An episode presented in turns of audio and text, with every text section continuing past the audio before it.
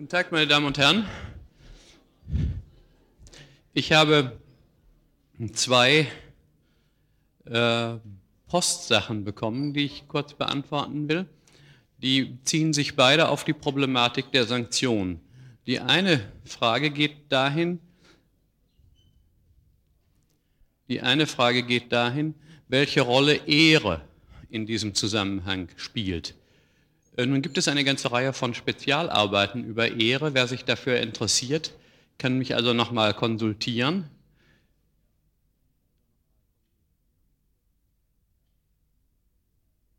So viel ist jedenfalls klar, dass natürlich Ehrerweisung und Ehrentzug in vielen Gesellschaften das zentrale, das zentrale, das zentrale Moment bei Sanktionen sind. Es gibt aber natürlich, Sie können sich gleich vorstellen, unter welchen Umständen Ehre überhaupt nur eine Rolle spielen kann. Ein ganz wichtiger Punkt für das Wirken von Ehre als Sanktion ist, dass sich die Beteiligten kennen. Da, wo anonyme Sozialverhältnisse sind, kann Ehre eine nur geringe Rolle spielen. Aber es gibt Gesellschaften, die sozusagen als zentrales Steuerungsmoment zur Einhaltung ihrer Ordnungen Ehre und Ehrentzug nennen. Aber ganz wichtig ist, dass es eher analoge Verfahren der Sanktion auch in der modernen Gesellschaft an vielen Stellen gibt. Entschuldigung, ist irgendwas? Ich habe irgendwie das Gefühl, wir sind noch gar nicht beieinander. Äh, wenn irgendwas stört, bitte sagen Sie es mir. Aber ich bin ja gern bereit, auf alles einzugehen. Aber ich habe irgendwie das Gefühl, na, gut. Hm. Zum Beispiel äh, nehmen Sie den Fall eines Professors, der, was immer er tut, äh, mehr Geld nicht gewinnen kann, weil das fest liegt der bräuchte eigentlich nach unserem Recht überhaupt nichts mehr zu publizieren, sondern könnte den lieben Gott einen guten Mann sein lassen. Aber er ist an Ehre interessiert, das heißt an Anerkennung unter den Kollegen. Und wenn er gar nichts mehr publiziert, wird er kein berühmter Mann. Äh, wenn er nur Mist publiziert, äh, wird er vielleicht zwar bekannt, aber auf eine ruchlose Weise. Oder denken Sie an einen Professor, der hier in der Uni äh, lebt. Der könnte sagen, mir ist nur an der Ehre gelegen, die ich durch Publikationen bekomme. Was die Studenten von mir denken und die Studentinnen, das ist mir Wurst. Äh, sie haben fast keine Möglichkeit, jemanden, der so denkt, noch zu sanktionieren. Aber im Großen und Ganzen ist es so, dass die in einem solchen Posten operierenden sehr wohl an Anerkennung und damit auch an Ehre interessiert sind.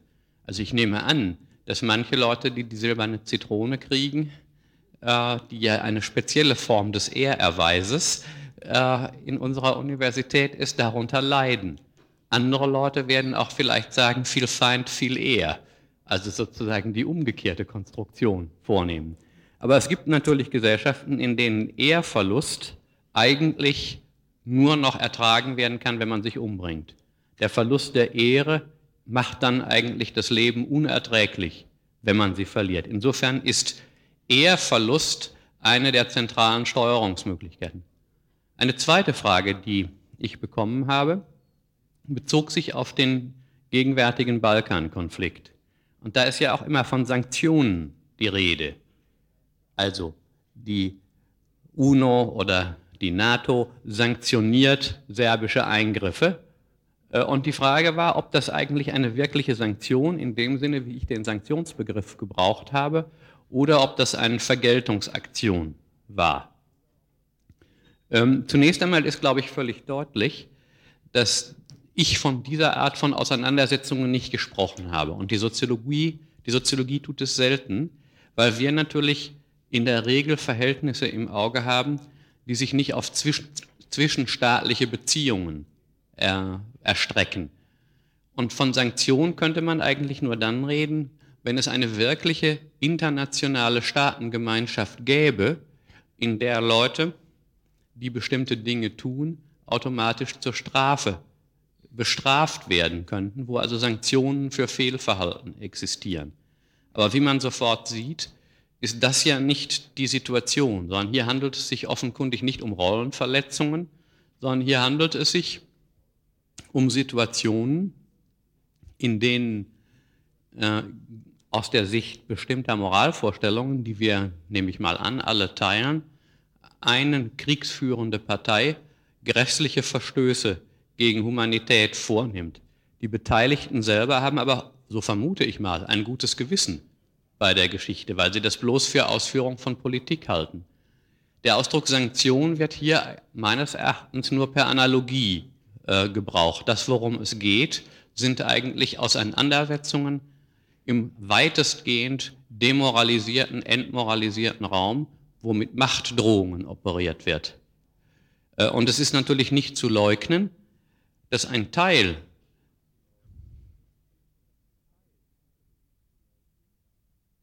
dass ein Teil äh, menschlicher Auseinandersetzungen nur so organisiert wird. Also da geht es nicht um Rollen, die schon feststehen, nicht um Erwartungen, die schon feststehen und wo Verletzungen durch Sanktionen beantwortet werden, sondern hier geht es darum, dass in gewisser Weise Leute, die in keiner moralischen äh, Gemeinschaft stehen, äh, sich gegeneinander durch Drohungen, durch pure Drohungen in Schach halten. Das war noch der das war noch der Nachtrag zur, das war noch der Nachtrag zur letzten Sitzung.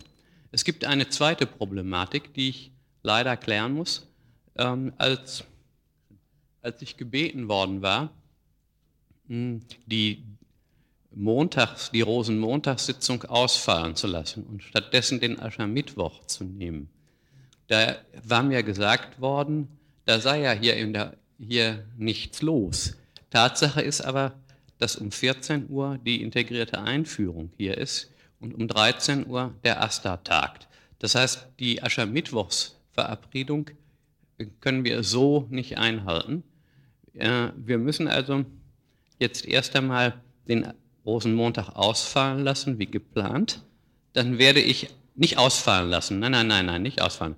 Also am, Ascher, am Rosenmontag findet keine Veranstaltung statt. Am Dienstag mache ich die Veranstaltung und dann werde ich sehen, wir bemühen uns darum, ob wir noch einen anderen Termin äh, und einen hinlänglich großen Raum finden, um dort zu tagen. Aber äh, jedenfalls der Aschermittwoch ist es jedenfalls nicht hier. Sie, genaueres erfährt man dann am, äh, nach, am Fastnachtsdienstag. So viel. Wir kommen jetzt äh, auf ein ganz neues Kapitel nämlich auf das Kapitel Gruppe.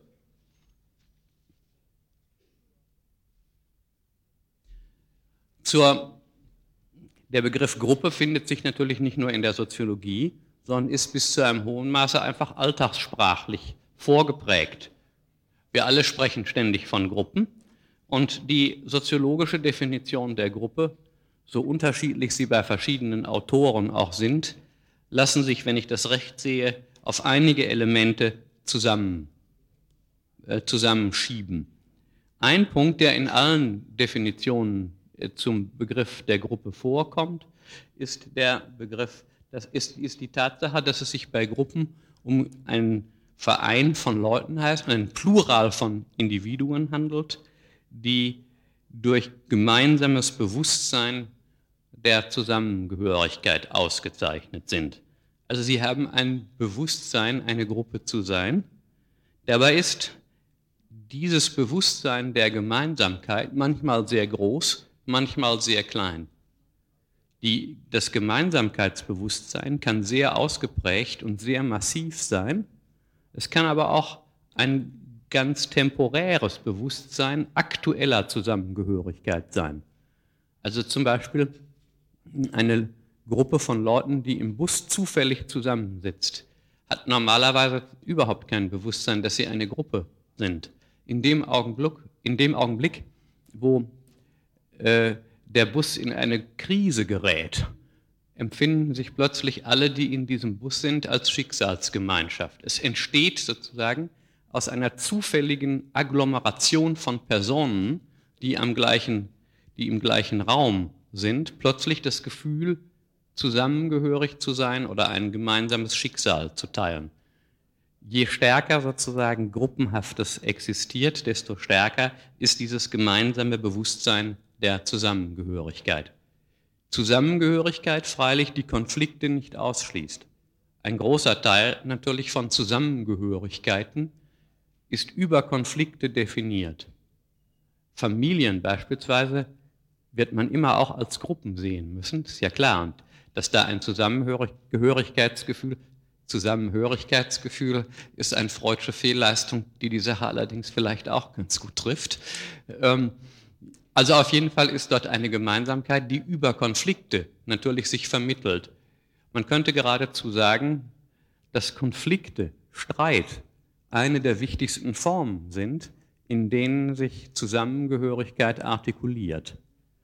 Äh, der Soziologe Georg Simmel hat in einem berühmten äh, Buch, das heißt einfach Soziologie, und darin gibt es einen Artikel über den, ein Kapitel über den Streit, gezeigt, dass Streit nicht einfach das Gegenteil von Zusammengehörigkeit ist, sondern dass im Streit eigentlich Zusammengehörigkeit sich entwickelt und entsteht.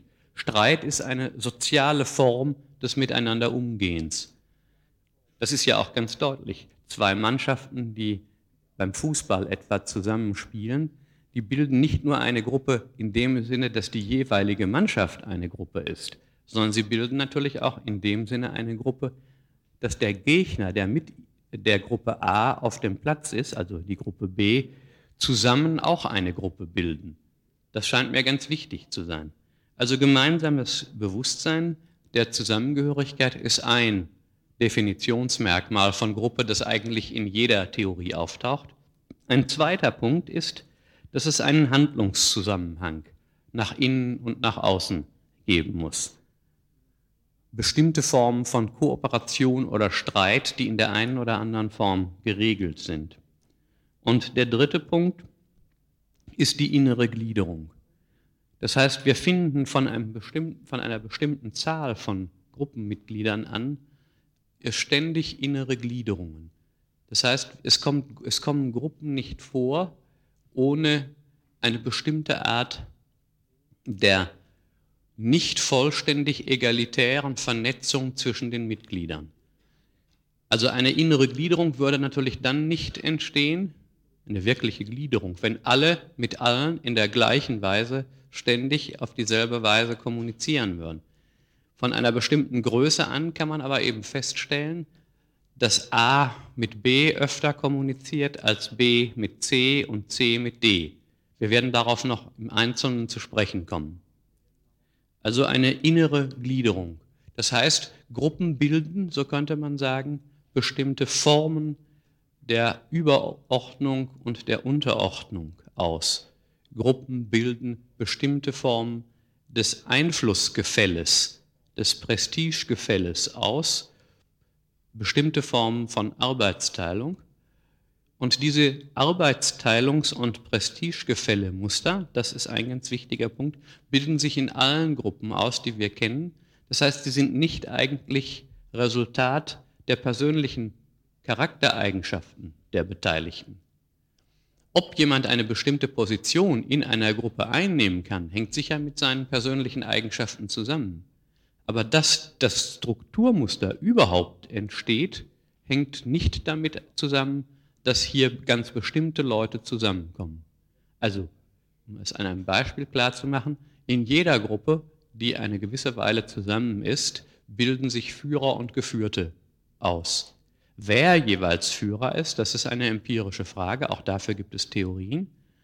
Aber ob diese Gruppe eine als Zweck ihrer Veranstaltung, nehmen wir an, religiöse Erbauung hat oder Sicherung von wirtschaftlichem Profit oder ob es sich um eine Gruppe handelt, die sich als Ziel gesetzt hat, möglichst gut durchs Examen zu kommen. Ob es eine Gruppe ist, äh, die zu irgendwelchen Arbeiten sich zusammenfindet. Was weiß ich, eine Gruppe, die bei der Ernte äh, von Wein tätig wird. Völlig verschiedene Ziele der Gruppe, völlig verschiedene Persönlichkeiten, aber Führung Prestigegefälle bildet sich in all diesen Gruppen aus.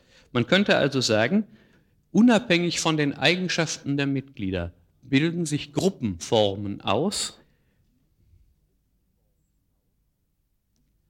bilden sich Gruppenformen aus, die sich immer wieder einstellen. Und das Recht äh, zu soziologischer Behandlung dieser Fragen ergibt sich genau aus diesem Punkt, dass wir Strukturen von Gruppen finden, die sich unabhängig von den Mitgliedern immer wieder einstellen. Dabei müsste man in diesem Falle einen wichtigen Punkt noch machen, äh, der äh, jetzt hier nicht auf unserer Folie steht. Einige der Gruppen oder ein Typ von Gruppen ist so gebaut, dass es keine institutionelle Vorstrukturierung gibt. Also wir treffen uns irgendwo und die Strukturen sind Ergebnis unseres Miteinanderseins. Sie bilden sich zwar nach gesetzmäßigen Formen aus, aber sie stehen für die Beteiligten nicht schon vorher fest.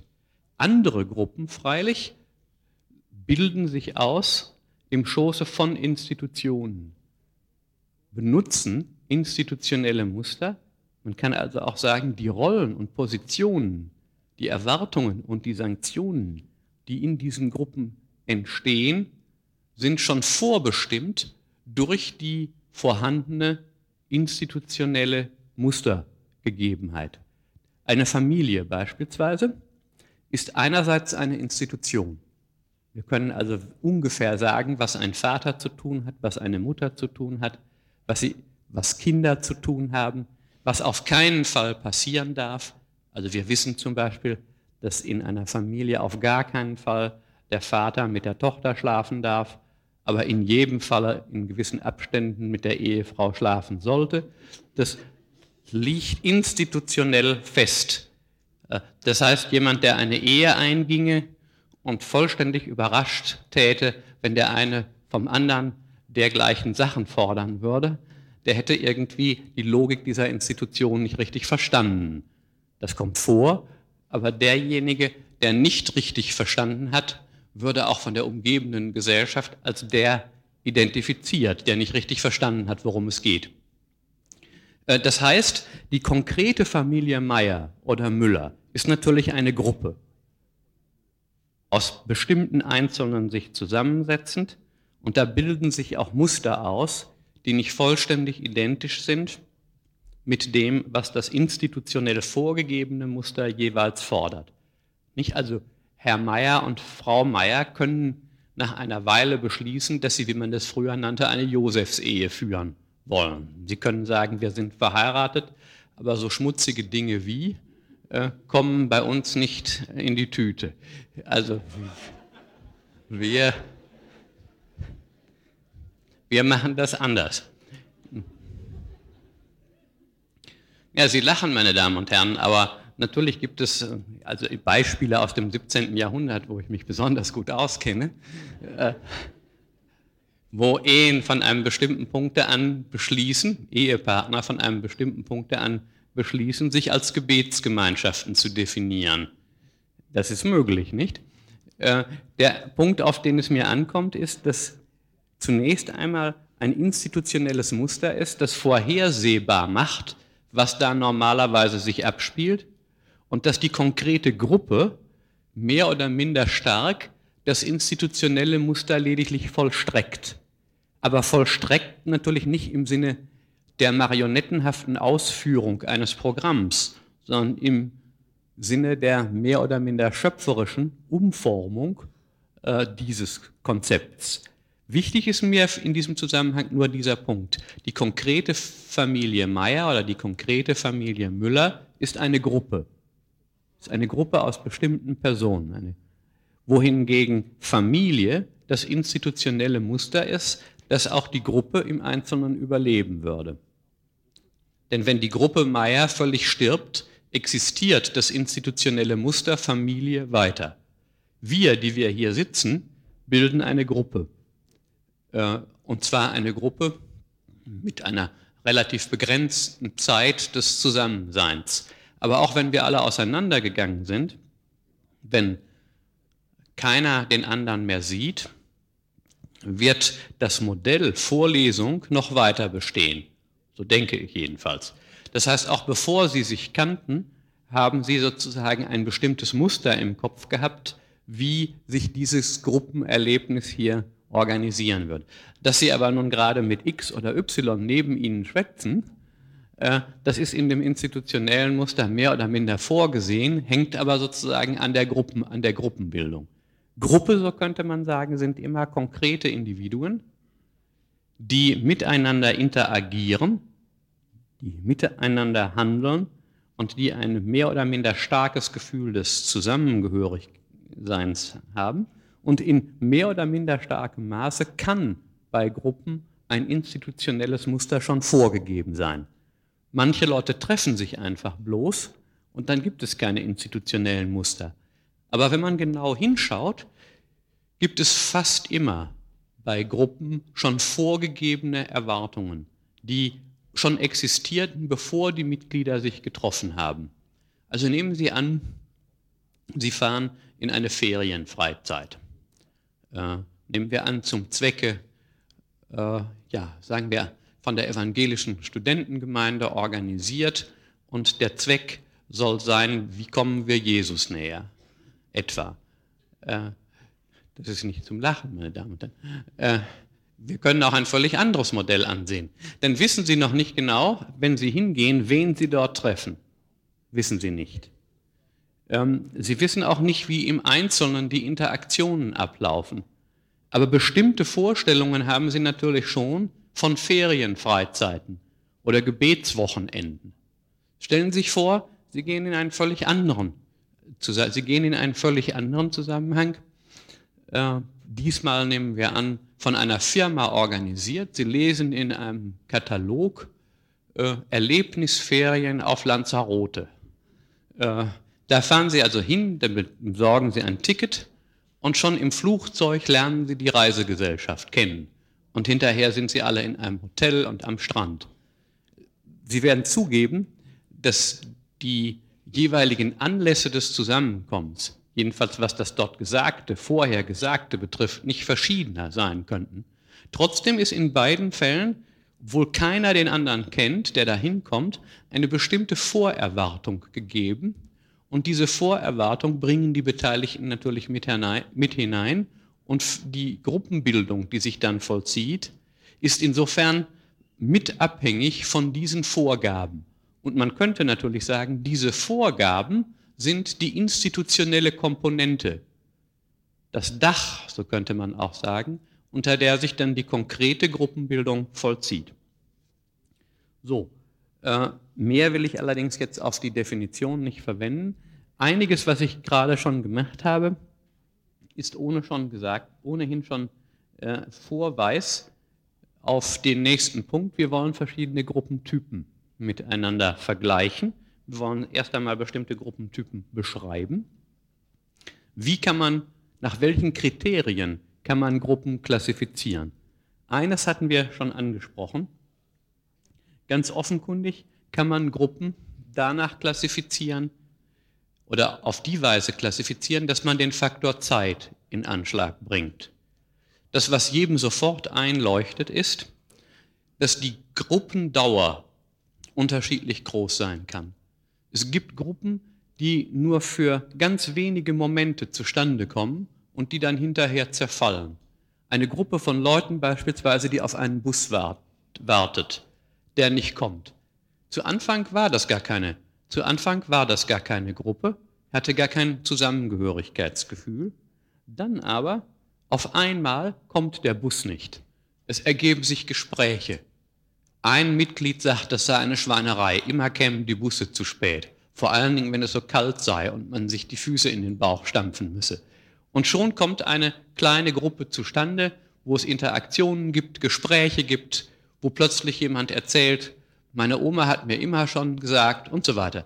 Sie können sich das, glaube ich, sehr gut vorstellen, wie so etwas funktioniert. Äh, Sie steigen in den Bus aus, alle steigen den Bus ein, alle steigen irgendwann wieder aus und von der Gruppe ist nicht, ist nicht mehr die Rede. Andere Gruppen freilich dauern sehr, sehr lange. Also beispielsweise, wenn Sie sich verheiraten, kann das lange dauern.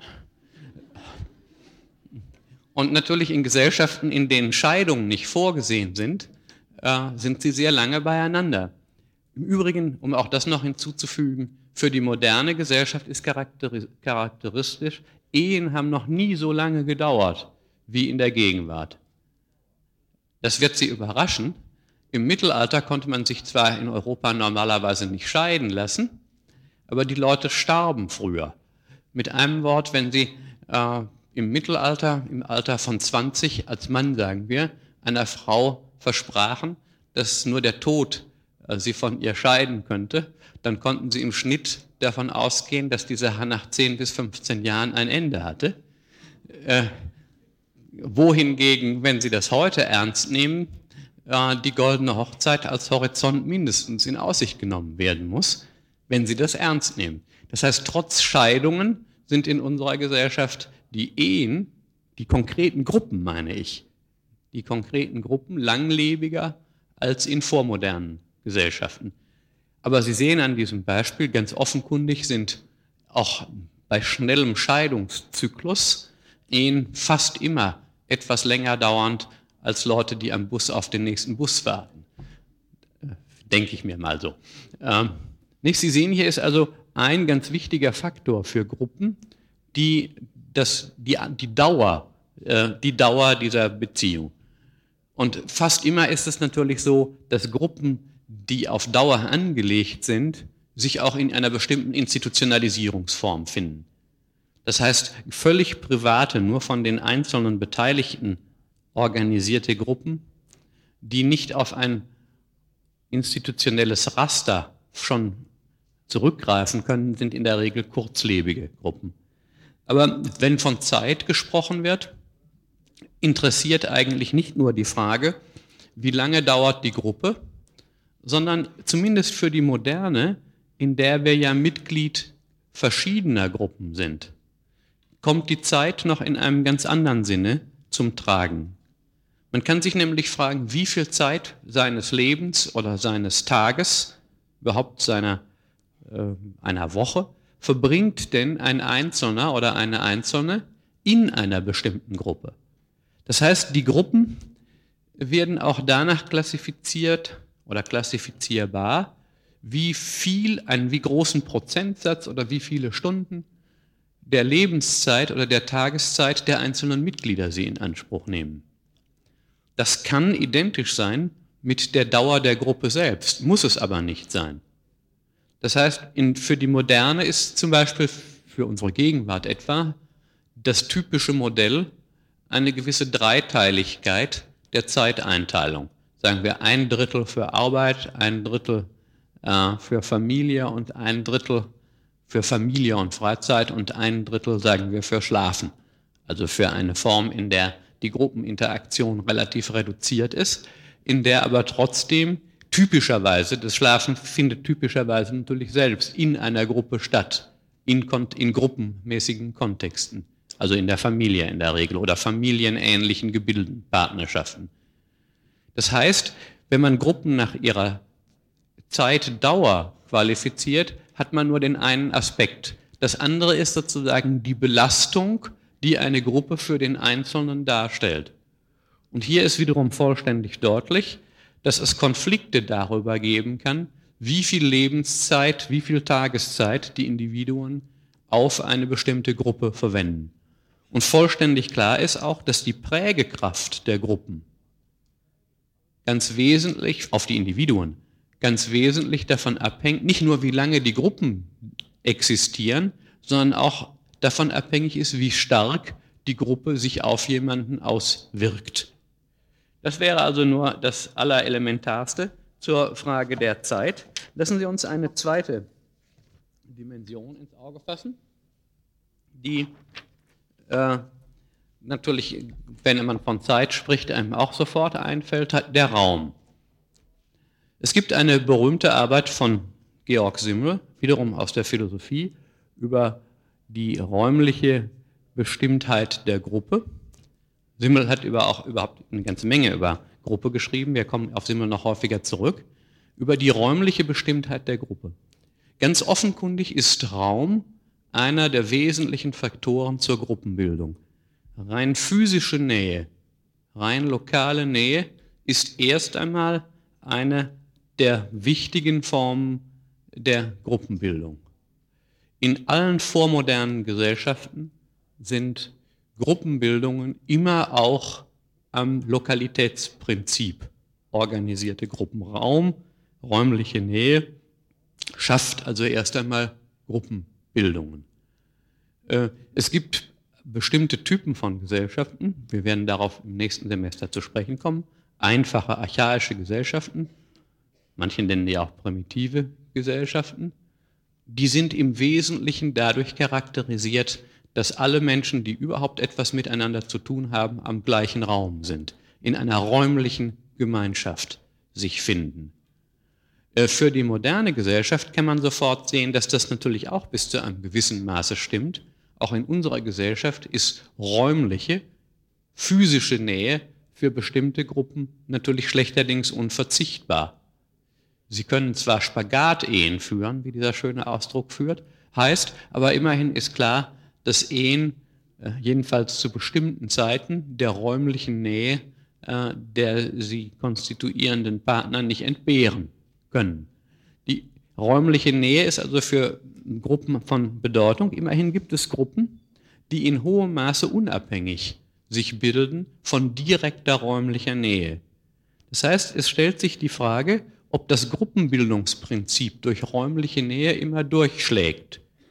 In vormodernen Gesellschaften und in Teilen natürlich auch noch in der Gegenwart, wirkt zum Beispiel Wohnnähe als gruppenbildendes Prinzip. In einem Dorf ist es fast unmöglich, die Tatsache, dass man mit jemandem anders zusammen wohnt, in räumlicher Nähe, in der gleichen Straße, nicht als Basis zu einem Verhältnis zu nehmen, das dann zur Nachbarschaft führt.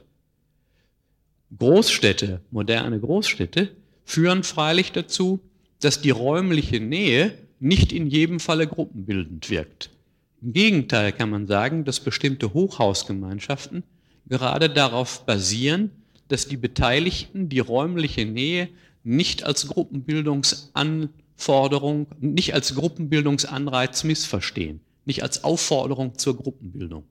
Also die fast extreme Anonymisierung gegenüber dem Menschen, der das Apartment neben einem hat. Äh, aber auch hier ist deutlich, dass die räumliche Nähe, so könnte man sagen, immer in Versuchung ist, in Versuchung steht, ein Gruppenbildungsprinzip herzugehen. Äh, nicht? Sie kennen dieses schönen, diesen schönen Filmfenster im Hof. Äh, schon dadurch, dass andere Leute ständig in, im eigenen Gesichtsfeld leben, können sie zum Gegenstand von Aufmerksamkeit werden. Und wenn einer ständig beobachtet wird oder man jemanden ständig beobachtet, kann das Gegenstand von Verpflichtungsbeziehungen, von Kontakten werden. Aber bis zu einem gewissen Maße ist für moderne Großstädte gerade charakteristisch, dass niemand aus der Tatsache, dass er, ihn, dass er neben ihnen wohnt, auch schon ableiten kann, das Recht mit ihnen eine Gruppe zu bilden. Räumliche Nähe ist, so könnte man sagen, eine Voraussetzung für mögliche Gruppenbildungen. Aber ob diese Voraussetzung in Erfüllung geht, das ist nicht gesagt. Fast alle vormodernen Gesellschaften haben Nachbarschaft institutionalisiert. Sie konnten sich nicht in der Nähe eines Menschen ansiedeln, ohne damit in Gruppenbeziehungen einzutreten. Das hing einfach damit zusammen, dass räumliche Nähe Schicksalsgemeinschaft schuf. Man war abhängig von jemandem, der in der unmittelbaren Nähe wohnte und man war abhängig davon, dass jemand, wenn etwas passierte, in unmittelbarer Nähe für Hilfsleistungen zur Verfügung stand. Für unsere Gesellschaft ist weitestgehend charakteristisch, dass zum Beispiel Freundschaften und Verwandtschaften mit räumlicher Nähe nicht grundsätzlich mehr übereinstimmen. Wenn Sie sich einmal vorstellen, was aus Ihnen wird, wenn sie einen Beruf haben. Schon jetzt sind viele von ihnen möglicherweise nicht mehr im Schoße ihrer Herkunftsfamilie aufgehoben. Das heißt, sie wohnen hier in einem möblierten Zimmer oder in einem Apartment und ihre Mutter oder ihren Vater, ihre Herkunftsfamilie also sehen sie nicht mehr jeden Tag. Sie sind räumlich von ihnen entfernt. Trotzdem bilden sie natürlich nach wie vor mit ihnen eine Gruppe, weil wir Kommunikationsmöglichkeiten haben, die überräumliche Beziehungen gestatten. Das heißt, in der Moderne ist gerade die Möglichkeit der Kommunikationsbildung überräumlicher Art von allergrößter Bedeutung, um auch über lange Zeit Bindungen überlokaler Art aufrechtzuerhalten. Vermutlich sind die großen Hochkulturen, denen zum ersten Mal Schrift entstanden ist, wir kommen darauf im nächsten Semester, die ersten Gesellschaften, die zumindest für die Oberschichten Gruppenbildung auf überlokaler Ebene systematisch durchgesetzt haben.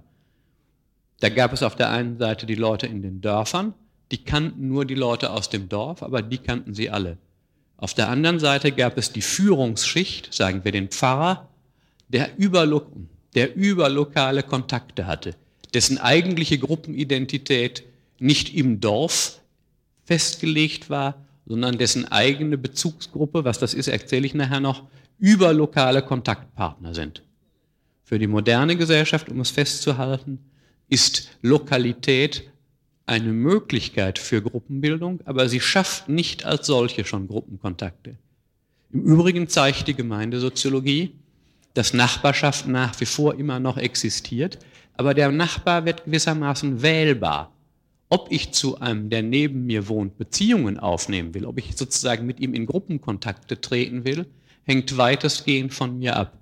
Abgesehen eben von so kurzfristigen Verbindungen, wo plötzlich ein Brand ausbricht. Weil ich habe eine kleine Trierer Wohnung, einem der wenigen Trierer Hochhäuser, und da kenne ich von den Leuten, die dort wohnen, niemanden. Äh, ich habe das Gefühl, dass möglicherweise die eine oder der andere von ihnen auch in diesem Haus wohnt und mich kennt, äh, was mich zu gewisser Sorgfalt, äh, wie soll ich sagen, in meinem Auftreten veranlasst, wenn ich die vier Wände verlasse. Aber ganz offenkundig gibt es keine Gemeinschaftsbildung, keine Gruppenbildung, die schon aufgrund der Tatsache entsteht, dass wir alle im gleichen Haus wohnen. Im Dorf, in dem ich wohne, da wäre so etwas gänzlich unmöglich. Es wäre gänzlich unmöglich, äh, dass ich meinen Nachbarn, obwohl der 300 Meter von mir entfernt wohnt, im Dorf, nicht grüße. Im Haus weiß ich gar nicht, ob die Leute, die dort hergehen, dort wohnen oder nur Besucher sind. Sie sehen also, Räumlichkeit spielt als Gruppenbildung zwar, als Gruppenbildungsprinzip zwar eine Rolle, aber in der Moderne wird die Gruppenbildungsdimension, die Gruppenbildungsfunktion von Räumlichkeit mehr oder minder wählbar. Damit kommen wir zu einem weiteren Aspekt, Gruppen zu charakterisieren. Äh, Gruppen können, und für die Moderne ist charakteristisch, dass viele Gruppen dies tun, Zweckgemeinschaften sein. Das heißt, Gruppen werden gegründet ausdrücklich zu einem bestimmten Zweck. Man kann in sie eintreten und wieder austreten. Für vormoderne Gesellschaften war bis zu einem hohen Maße charakteristisch, dass man in Gruppen kaum eintreten oder austreten konnte. In gewisser Weise könnte man sagen, dass für vormoderne Gesellschaften, auch für ein vormodernes Dorf, für viele Dörfer sogar bis in die unmittelbare Gegenwart charakteristisch war, dass sie dort geboren wurden und dass sie eigentlich wenig Möglichkeit des Austritts oder des Eintritts hatten. Verwandtschaften zum Beispiel waren Gruppen, in die sie geboren waren und mit bis zu ihrem Lebensende waren sie gleichsam gebunden an diese Verwandtschaft. Für archaische Gesellschaften ist also charakteristisch, dass Gruppen einerseits nicht wählbar waren oder nur zu einem sehr geringen Maße wählbar waren und dass sie zweitens multifunktional waren. Das heißt, die Gruppen hatten nicht nur einen bestimmten Zweck, dem sie dienten und zu, deren, zu dessen Erfüllung man in äh, sie eintrat, sondern die Gruppen waren schon für sie bestimmt, so könnte man sagen, und sie konnten sich von ihnen nicht entfernen und viele Zwecke wurden gleichzeitig von ihnen erledigt. Moderne Gruppenbildung vollzieht sich sehr häufig so, dass man zunächst jedenfalls in eine Gruppe eintritt, weil man einen bestimmten Zweck erfüllen will. Also Sie treten in einen Tennisverein ein, nehmen wir mal an, um, ihr, um Ihren Aufschlag etwas zu verbessern. Äh, nehmen wir mal an, das kann ja Ihr Grund sein. Also Sie treten in einen Fußballverein ein, weil Sie gerne Fußball spielen und würden sich ärgern, äh, wenn Sie, sagen wir, in der Position des rechten Verteidigers äh, befindlich, äh, nun plötzlich erleben müssen, dass der linke Verteidiger glaubt, aus der Tatsache, dass er mit ihnen in der Verteidigung des Vereins spielt, ableiten zu können, äh, er dürfte sie auch zu Hause besuchen und mit ihnen einen Wein trinken. Den finden sie unter Umständen, abgesehen davon, dass er ein guter linker Verteidiger ist, überhaupt nicht gesellschaftsfähig. Das heißt, die Gruppenzugehörigkeit beschränkt sich auf diesen bestimmten Zweck. Tatsächlich zeigt sich freilich, dass auch wenn man in eine Gruppe eintritt, nur wegen eines bestimmten Zwecks, meistens so ein Hof von angelagerten Kontakten entsteht. Also sehr schwer zum Beispiel wäre es möglich, dass Sie in einem Verein die Betreffenden nicht duzen. Selbst in der Universität ist das ja seit einiger Zeit üblich, dass man jemanden duzt, allein aufgrund der Tatsache, dass er mit einem im gleichen Hörsaal sitzt. Das wäre zu meiner Studentenzeit ein absoluter Skandal gewesen, dass ein Student eine Kommilitonin geduzt hätte, der er nicht vorgestellt worden. Das hätte sofort einen Sittenskandal produziert, weil man irgendwie gefunden hätte, das ist eine, ein sich heranmachen an Damen. Das hat sich geändert. Äh, aber der dahinterstehende, die dahinterstehende theoretische Überlegung ist, dass jede Art auch von bloß zweckhaft organisierter Gruppenzusammenhänge gleichsam Anlass bieten kann, darüber hinausgehende Kontakte und darüber hinausgehende Erwartungen zu entwickeln. Ja, hier breche ich erst einmal ab. Wir sehen uns am Dienstag nächster Woche wieder und dann entscheiden wir, wie es weitergeht. Vielen Dank. Dann kann ich Sie besser verstehen. Denn wir hatten ja das so vereinbart. Ähm, die gestern ausgefallene Vorlesung wird auf den kommenden Mittwoch äh, verschoben, damit also auch nichts ausfällt. Und diese Stunde hatten wir also jetzt als Fragestunde vorgesehen. Wenn Sie also Probleme haben, dann äußern Sie sich doch.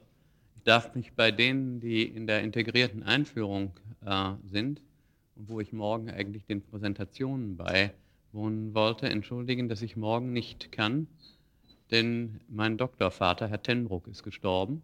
Einige haben das vielleicht schon in der FAZ im Nachruf gesehen. Und äh, ich werde also zur Beerdigung nach Tübingen fahren und kann deshalb also morgen nicht äh, hier sein. Ich werde mir aber die Plakate noch gründlich anschauen. So, kommen Sie doch einfach ein bisschen weiter nach vorne, ist doch bequemer. So, dann darf ich Sie bitten,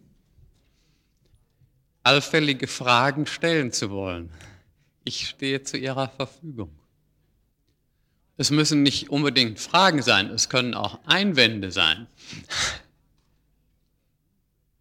oder Wünsche. Bitte sehr.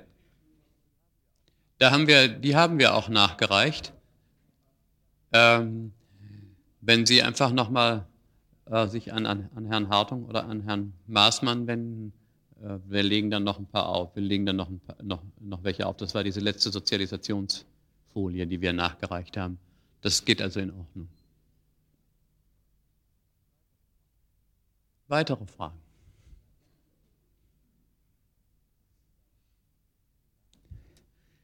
Da habe ich daraus schließen, dass Sie wunschlos glücklich sind und äh, weder Einwände noch Verständnisprobleme hatten. Bitte sehr. Ja, das kann man deshalb nicht. Erstens, weil ich nicht so lange sprechen kann und Sie würden dann doch noch krächzen hören. Aber es hat auch didaktische Vorteile, äh, weil ich finde, ein normaler Mensch kann sich, wenn er 45 Minuten zuhört, halbwegs konzentrieren. Ich habe das Gefühl, alles, was darüber hinausgeht, wenn man jemanden länger als, als drei Viertelstunde zuzuhören hat, äh, das büßt man mit dem berühmten Vorlesungsschlaf bei den Beteiligten.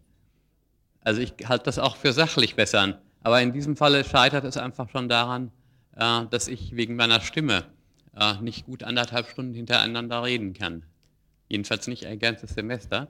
Und insofern habe ich gedacht, verknüpfen wir das didaktisch Sinnvolle, was sich aus den didaktischen Forschungen auch ergibt, mit dem, was mir auch bekömmlich ist ich bin dann auch selber Forscher, wenn ich immer nur drei Viertelstunden reden muss. Bitte sehr.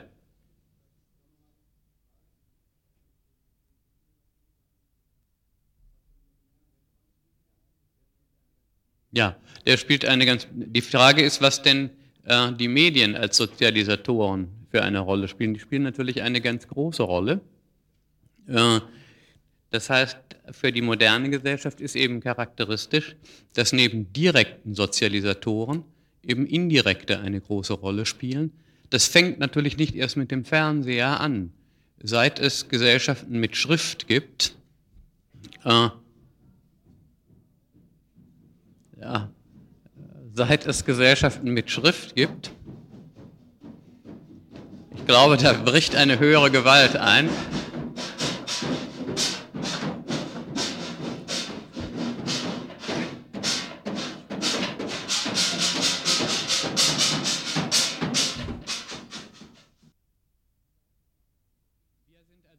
Fragestunde und fahren wieder fort. Ich darf noch mal daran erinnern, dass wir natürlich deshalb so wenig Leute sind, weil wir dies eigentlich nur als Fragestunde aufgebaut haben. Also nochmal die Frage nach den Medien. Äh, selbstverständlich ist äh, Fernsehen, Zeitung äh, ein ganz wichtiger Aspekt unter, diesem, äh, in, unter diesen äh, modernen Verhältnissen. Man hat auch gelegentlich von den geheimen Erziehern gesprochen. Das heißt, hier schieben sich Erziehungsmedien äh, hinein in die Interaktion, die bis zu einem hohen Maße natürlich auch unkontrollierbar werden. Im Grunde ist, wie gesagt, seit es Schrift gibt, prinzipiell die Möglichkeit gegeben, dass neben die Erziehung in Interaktion Erziehung durch Abwesende tritt, Sozialisation durch Abwesende. Äh, seit es Schrift gibt allerdings, oder zumindest seit es die Druckerpresse gibt, seit es also massenhaft Bücher gibt, äh, ist in allen Gesellschaften auch immer die Sorge laut geworden über diese unkontrollierbaren Einflüsse. Erinnern Sie sich an eines der berühmtesten Bücher der Weltliteratur aus der ersten Zeit nach der Erfindung der, der Buchdruckkunst, dem Don Quixote. Nicht? Da wird also eigentlich gezeigt, wie jemand durch Lektüre verrückt geworden ist. Die Lektüre als das eigentliche Problem nicht der Don Quixote, der liest immer Ritterromane äh, und erzieht sich sozusagen nach einem Gesellschaftsmodell, das gar nicht anwesend ist und führt dadurch zu allerlei, das führt zu allerlei Problemen. Denken Sie an ein zweites berühmtes Buch, die Madame Bovary. Was macht die? Die liest, nicht? Und die liest in den Romanen und kommt dabei auf, äh, ich sage das mal sehr salopp, dumme Gedanken, nicht? Sie kommt auf ein Modell von Leben, das eigentlich gar nicht vorgesehen ist. Und wenn sie still in ihrem Dorf bei Rouen gewesen wäre und geblieben wäre, äh, hätte sie nie Lebensmodelle entwickeln können, die dann zu den dem Leser bekannten furchtbaren Ergebnissen äh, geführt haben. Äh, das heißt, seit es Schrift gibt, gibt es auch Zensur.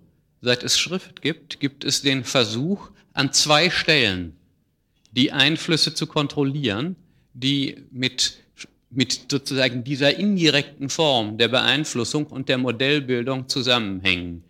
Die eine Zensur setzt an beim Schreiben, die zweite beim Lesen. Also bestimmte Dinge dürfen gar nicht erst geschrieben werden oder sollen wenigstens nicht geschrieben werden. Sie sollen unter Zensur gestellt werden und andere bestimmte andere Dinge sollen zwar geschrieben werden, aber sie sollen nicht von allen gelesen werden. In einer der berühmtesten Bibliotheken, äh, der Bibliotheca Vaticana beispielsweise, ist bis ins 16. Jahrhundert hinein jede, jeder Ausleihvorgang, also wenn jemand etwas ausleihen wollte, bis im 16. Jahrhundert, musste der Papst selbst unterschreiben, dass der Betreffende dieses Buch haben durfte. Stellen Sie sich vor, Sie würden hier in die UB gehen, müssten Sie erst einen Antrag schreiben, mitliefern, warum Sie dieses Buch haben wollen. Und dann würde der Präsident der Universität sich den Mann angucken oder die Frau angucken und sagen, ja, die äh, hat genügend Charakter, als dass wir so etwas Gefährliches wie dieses Buch ausleihen können. Äh, das, was also mit dieser indirekten Form von Sozialisation verbunden ist, ist, dass nun jemand etwas lesen kann, ohne dass derjenige, der es geschrieben hat, kontrolliert, was der andere damit macht. Also die Herauslösung, so könnte man sagen, von Sozialisation aus Interaktion. Wir werden diesen Zusammenhang sehr ausführlich im nächsten Semester besprechen, wenn wir über Hochkulturen sprechen. Wir haben bisher ja nur relativ wenig über das gesprochen, was die moderne Gesellschaft insbesondere auszeichnet. Das werden wir also in der nächsten, im nächsten Semester tun, wo wir ausführlich verschiedene Typen von Gesellschaften miteinander vergleichen, wo wir also zum Beispiel über einfache Gesellschaften sprechen, also was weiß ich, Gesellschaften vom Typ steinzeitlicher Organisationen, wo wir von Hochkulturen sprechen werden und eben auch von der Moderne. Man hat eben, gerade was die, das Fernsehen anbetrifft, natürlich auch von den geheimen Verführern bisweilen gesprochen. Und Sie wissen ja, dass gegenwärtig mit der neuen, mit immer neuen Formen von Medien, immer neue Formen von Unkontrollierbarkeiten in äh, das Erziehungsfeld eindringt. Also denken Sie etwa an die ganzen Videofilme, die es gibt, wo plötzlich eine neue Form von Selbstsozialisation der Beteiligten unter Umständen entsteht. Aber um es noch einmal zu sagen, grundsätzlich ist diese Möglichkeit mit Schrift überhaupt gegeben. Da hört sozusagen die Sozialisation auf, ein Geschehen unter Anwesenden zu sein. Vor allem, und das scheint mir ganz wichtig, mit diesen indirekten Medien wird die Möglichkeit gegeben, dass Modelle aus ganz anderen Gesellschaften verfügbar werden, dass Modelle aus anderen sozialen Schichten verfügbar werden, die gar nicht sozusagen bestimmt waren für diejenigen, die es dann am Ende, die es dann am Ende lesen. Bitte schön. Ja, ähm, das ist eine, die Frage geht, wie Gewalt im Fernsehen äh, wirkt. Ähm, das ist eine von der Forschung heftig umstrittene Angelegenheit. Ich kann Ihnen also da auch keine endgültigen Auskünfte geben. So viel ist jedenfalls klar, dass äh, in einer Gesellschaft wie der modernen zunächst einmal reale Gewalt im Alltag sehr selten erlebbar ist. Die moderne Gesellschaft ist von Kriegszeiten, und ich komme noch auf einige Ausnahmen mal abgesehen, erst einmal dadurch gekennzeichnet, dass der Staat das Monopol der legitimen physischen Gewaltsamkeit mehr oder minder massiv an sich zieht. Wenn Sie sich also etwa vorstellen, dass bis ins 17. Jahrhundert hinein in England äh, zig Tote bei Fußballspielen üblich waren, dann wird deutlich, äh, was sich bei uns geändert hat. Nun können Sie sagen, dafür haben wir Verkehrstote, aber das ist dann doch noch ein bisschen was anderes. Also jedenfalls die, die Sichtbarkeit von Gewalt ist in Gesellschaften unseres Typs eher die Ausnahme. Sich vorstellen, wir haben keine öffentlichen Hinrichtungen mehr, es gibt keine Schauspiele, wo Leute öffentlich gevierteilt äh, äh, werden und schlimmere Sachen. Äh, äh, es gibt in den meisten Gesellschaften unseres Typs auch keine öffentliche Todesstrafe überhaupt mehr. Also die reale Gewalt ist weitestgehend unseren Blicken entzogen. Äh, die Frage ist nun, was wird mit der symbolischen Gewalt? Und ich will versuchen, einige dieser Theorien einfach mal vorzuführen. Eine der Theorien ist die, die Ihnen vielleicht am nächsten liegt, dass mit immer mehr Gewaltdarstellungen auch immer mehr Gewalthandlungen verbunden sind. Das ist aber quantitativ jedenfalls widerlegt. Das kann man so nicht sagen. Die andere Theorie, sozusagen die extreme Gegentheorie, geht davon aus, dass die Aggression der Menschen sozusagen durch Gewaltdarstellungen eine Art Katharsis erleidet. Das heißt, wir erleben die Gewalt im Medium und üben sie darum nicht aus. Seit Aristoteles ist das eine der großen Fragen. Nicht? Die Griechen haben, äh, als sie die Tragödie erfunden haben, äh, natürlich blutrünstige Sachen eigentlich vorgeführt. Was sich da abspielt, sind schlimme Sachen. Nicht? Da bringen die Väter ihre, ihre, ihre, ihre Kinder um und die, die Kinder bringen ihre Mütter um und ihre Väter, die Frauen ihre Männer. Also wenn Sie sich nur die, äh, die, die klassischen griechischen Sagen anschauen, das sind ganz schlimme Sachen, die da passieren. Und Aristoteles hat darauf die Antwort gefunden, dass er gesagt hat, die Tragödie hat einen Katharsis-Effekt. Wir sozusagen werden erschüttert und die Erschütterung führt dazu, dass wir bestimmte Handlungen nicht begehen müssen.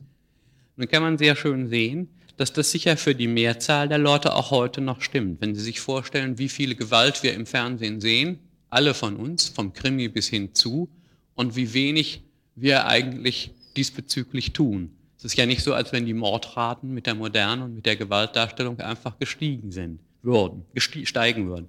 Es gibt nun zum Beispiel einige Untersuchungen, Herr Winter hat das gemacht in einem Buch, das äh, bald herauskommt, und, und Herr Vogelgesang hat ein Buch geschrieben über jugendliche Videoklicken und Herr Winter eins über Horrorfilme.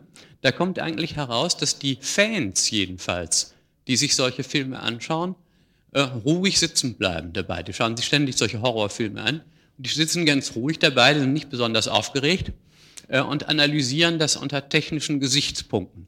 Das heißt, diejenigen, die sich solche Dinge häufiger anschauen, das scheint jedenfalls der, der, letzte Stand der Forschung zu sein. Ich bin da kein Spezialist, wie ich gleich sagen muss, weil ich mir solche Sachen nicht anschaue, äh, sondern nur die Leute anschaue, die sich Leute anschauen, die sich das anschauen. Also sozusagen einen sehr indirekten Forschungskontakt mit solchen Sachen habe. Ähm, da ist also diese, dieses Ergebnis herausgekommen, dass diese Videofans äh, eher den, die technische Machart sich anschauen. Aber das schließt natürlich nicht aus, dass in Einzelfällen, dass in Einzelfällen tatsächlich das Anschauen solcher Filme als Auslöser wirkt. Das heißt, dass tatsächlich äh, bei bestimmten eh schon gestörten Leuten oder eh unter einem hohen Gewaltsamkeits- und Aggressionsdruck stehenden Menschen äh, gleichsam das Anschauen solcher Videos äh, den letzten Anstoß geben kann. Und das schließt auch nicht aus, dass die Form, in der dann Gewalt ausgeübt wird, bei derart hochaggressiv gestimmten Leuten, Vorbilder von solchen Videomodellen nimmt. Äh, das ist sozusagen nicht ausgeschlossen.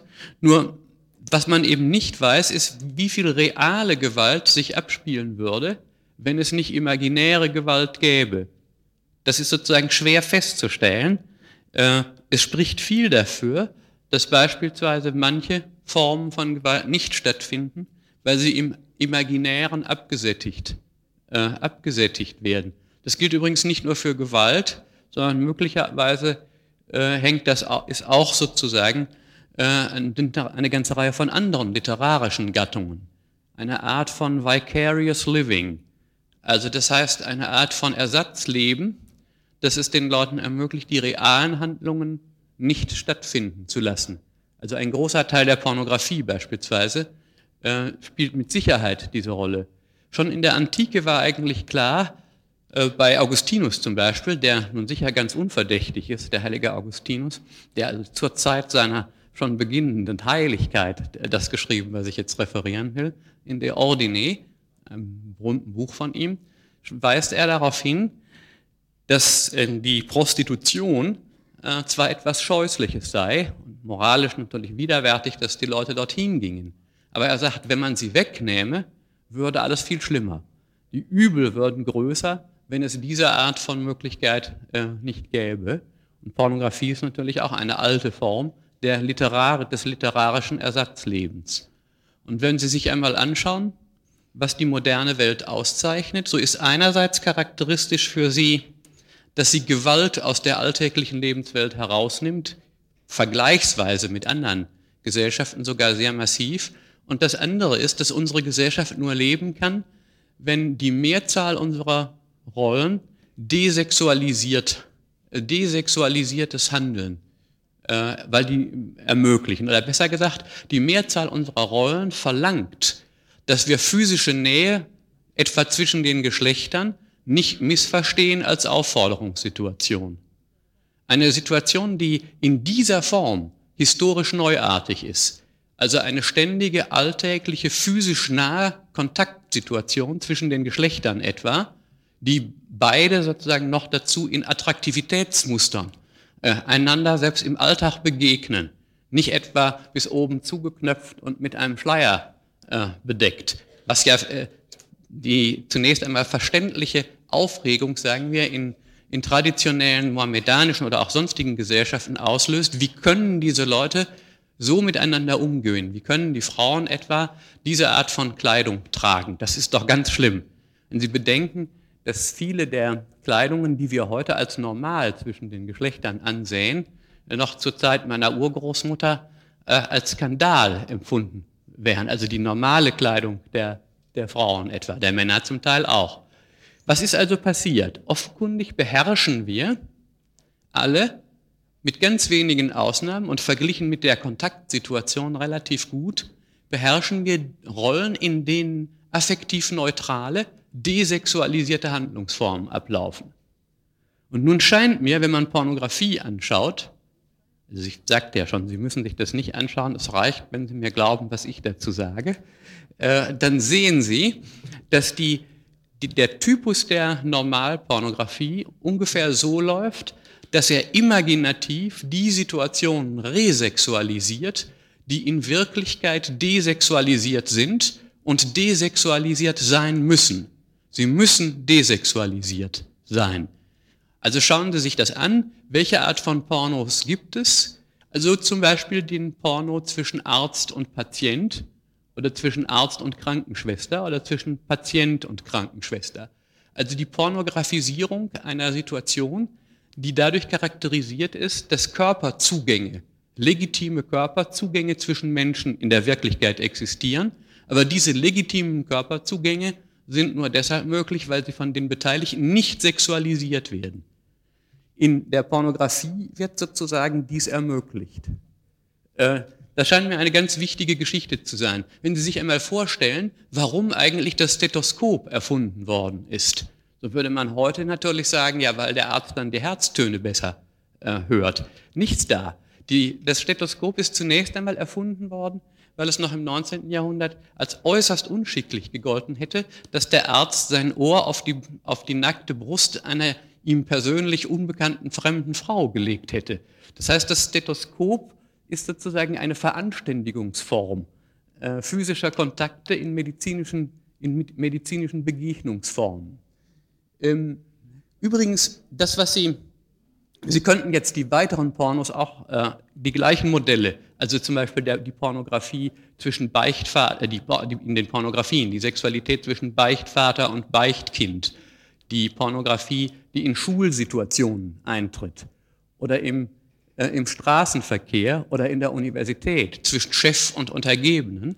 Also alles Formen, die intensive Kontakte zwischen Menschen voraussetzen in der Wirklichkeit und die können aber nur funktionieren, und zwischengeschlechtliche, und die können aber nur funktionieren, wenn alle Leute sich im Alltag präzise beherrschen. Und die Pornografie, so könnte man sagen, resexualisiert imaginär, was in der Gesellschaft desexualisiert ist. Frauen übrigens, um das noch hinzuzufügen, ähm, scheinen durch sexualisierte Bilder, wie sie also etwa für Pornografie typisch sind, in sehr viel geringerem Maße ansprechbar zu sein als Männer. Aber, aber, auch für Frauen gibt es sozusagen die Äquivalente für die Pornografie. Und hier sind es offenkundig, wenn man das richtig beobachtet, oder für die also wo die Männer Pornografie lesen würden, lesen die Frauen bestimmte Typen von Liebesromanen. Denn wenn Sie sich anschauen, wie die populären Liebesromane gearbeitet sind, die sind wie die Pornografie gearbeitet, nur mit dem Unterschied, dass da, wo bei den für Männer bestimmten Pornografien sexuelle, sexuelle Handlungen auftauchen, bei Frauen Liebe und Gefühl auftaucht.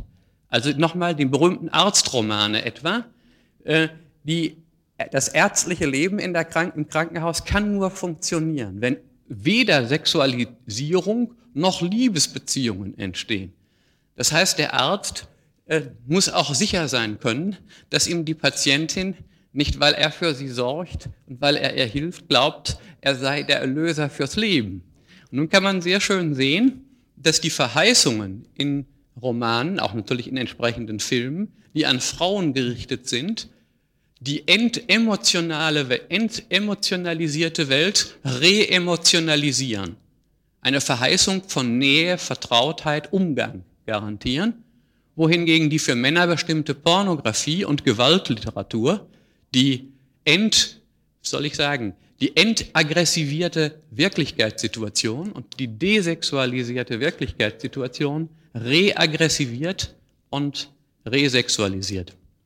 Wenn Sie übrigens, um noch das hinzuzufügen, einmal in ältere Bild, auf ältere Bilder schauen, zum Beispiel Altarbilder, also religiöse Kunst, da finden Sie natürlich Bilder von Zerstückelungsszenen, etwa bei, Mart bei Martyriumsszenen, äh, abgehackte Köpfe, äh, Blicke in die Eingeweide. Ich will mich nicht weiter dazu äußern. Es reicht, sozusagen elementare und häufige Gottesdienstbesuche in alten Kirchen.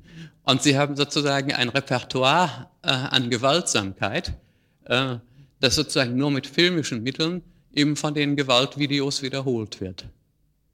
Nur eben in diesen Gesellschaften spielten sich diese Gewaltszenen ab, in Gesellschaften, in denen täglich solche Gewalt auch zu erleben war. Noch im 19. Jahrhundert, wenn Sie hier, äh, sagen wir Anfang des 19. Jahrhunderts, zu Fuß von, von Trier, sagen wir nach Wittlich gingen, konnte es Ihnen sehr wohl vorkommen, dass Sie über Galgenberge und so weiter gehen mussten, äh, wo scharenweise an den Bäumen die aufgeknüpften Verbrecher hingen oder so. Nicht? Das ist uns natürlich erst einmal alles völlig entzogen und damit diese eigentümlichen Schockwirkungen. Bitte sehr. Ja, also ich will beide, auf beide Punkte kurz eingehen. Also das Beispiel mit den Märchen ist ja ganz deutlich, dass alle unsere Märchen äh, von hoher Gewaltsamkeit sind. Übrigens in allen, auch in archaischen Gewalt, auch in archaischen Gesellschaften tauchen natürlich auch Kinder äh, in Welten ein, die hochgewaltsam sind. Und die Märchen stammen natürlich, jedenfalls in ihren ursprünglichen Formen, aus Welten, in denen Gewalt äh, sozusagen etwas Alltägliches war. Und Gewalt und Tod und schlimme Dinge sind natürlich mögliche Erfahrungsbereiche. Und äh, ich persönlich würde vermuten, und dafür gibt es, wie gesagt, vor, dazu gibt es auch Forschungen, aber dazu gibt es auch Gegensätze, dazu gibt es auch Widersprüche. Ich persönlich würde sagen, dass es tatsächlich bis zu einem gewissen Maße stimmt, dass auch Kinder schon durch imaginäres Wiederholen traumatischer Ereignisse das Trauma selbst verarbeiten. Freud hat das äh, äh in, einem berühmten, äh, in einer berühmten Untersuchung über das Trauerverhalten von Kindern untersucht, wo äh, in einem Falle dem Kind die Mutter gestorben war und das Kind hat daraufhin sozusagen systematisch Gegenstände verschwinden lassen und sie wieder nach vorne gezogen. Und Freud hat das so gedeutet, dass hier ein traumatisches Verhalten durch rituelle Wiederholung sozusagen griffbar äh, in den Griff genommen wird. Also ich glaube, ähm, die, äh, die Vorstellung, man könnte Kinder so erziehen, dass schlimme Dinge in ihrem Bewusstsein gar nicht vorkommen, die hat selbst große Probleme. Jetzt zu der äh, zu der Problematik des Sprechenlernens. Es ist ganz sicher so, dass Kinder schon bevor sie sprechen können, äh, bevor sie die normale Sprache der Erwachsenen beherrschen, Ausdruckswünsche haben.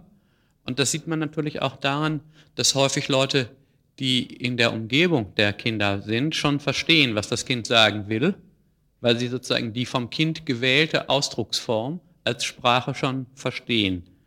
Ähm, und ganz sicher ist es auch so, äh, dass bestimmte Formen des Verlernens von Sprechen bei Menschen natürlich nicht heißt, dass keine entsprechenden Ausdruckswünsche, klare Ausdruckswünsche vorhanden sind.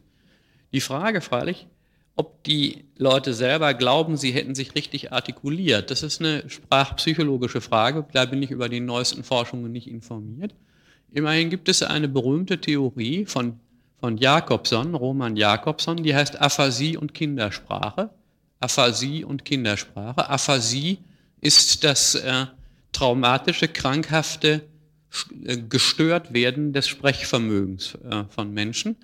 Und bei Jakobson äh, wird die Theorie vorgelegt, dass das Sprechenlernen von Kindern sich so vollzieht, dass das Kind in einer frühen Phase des Lallens das gesamte phonetische Ausdrucksrepertoire aller Sprachen beherrscht. Und dass dann aber das eigentliche Sprechenlernen so organisiert wird, dass das Kind das gesamte Ausdrucksvermögen in Form von maximalen, ent, maximal entgegengesetzten phonetischen Differenzen vorträgt. Also dass das Kind und dass alle Sprachen so aufgebaut sind, dass man erst zwischen dem maximal geschlossenen Mund A und M oder A und P äh, organisiert ist, sodass Mama oder Papa ein solcher Be Beispielsfall wären, dass frühe Worte sich immer auf der Artikulationsebene von maximal geschlossenem und maximal geöffnetem Mund abspielen und dass sich dann schrittweise weitere, zunächst einmal nicht so leicht feststellbare äh, phonetische Differenzierungen einstellen. Und Jakobson meint nun, je früher eine solche Differenz gelernt wird, desto seltener und später geht sie bei Aphasikern verloren. Wohingegen spät gelernte Differenzen bei Sprachstörungen am ehesten wieder verloren gehen. Also beispielsweise gibt es die im Englischen, das wissen Sie, die Unterscheidung zwischen stimmlosem S, S und stimmhaftem S, S und stimmlosem TH und stimmhaftem TH. Und diese, diese vier Unterscheidungen, so behauptet Jakobson jedenfalls, würden sehr spät von englischen Kindern gelernt. Also auch englische Kinder können das nur spät. Und die TH, es gibt also auch im Englischen Kinder, die das TH nie richtig aussprechen können.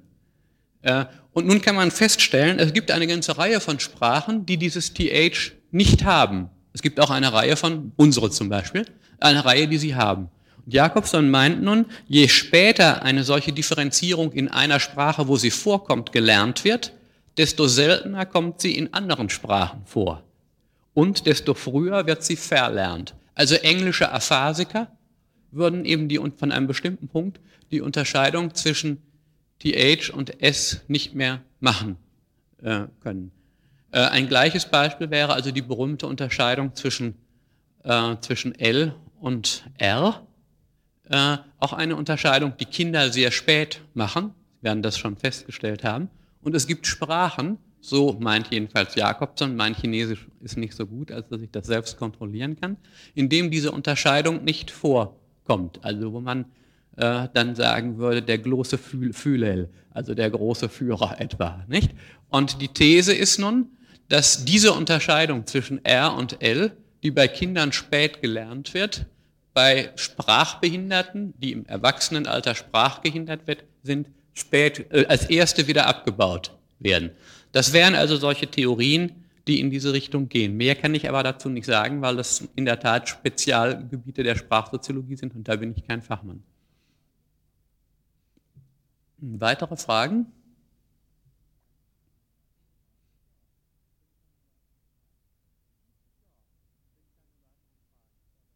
Ja, wenn keine weiteren Fragen sind, dann wollen wir es dabei bewenden lassen. Wir sehen uns dann zur normalen Zeit am nächsten Montag wieder. Ich wünsche Ihnen noch ein schönes Restfasching, wenn Sie das in Anspruch nehmen wollen und sonst vergnügte Arbeitszeit. Wiedersehen.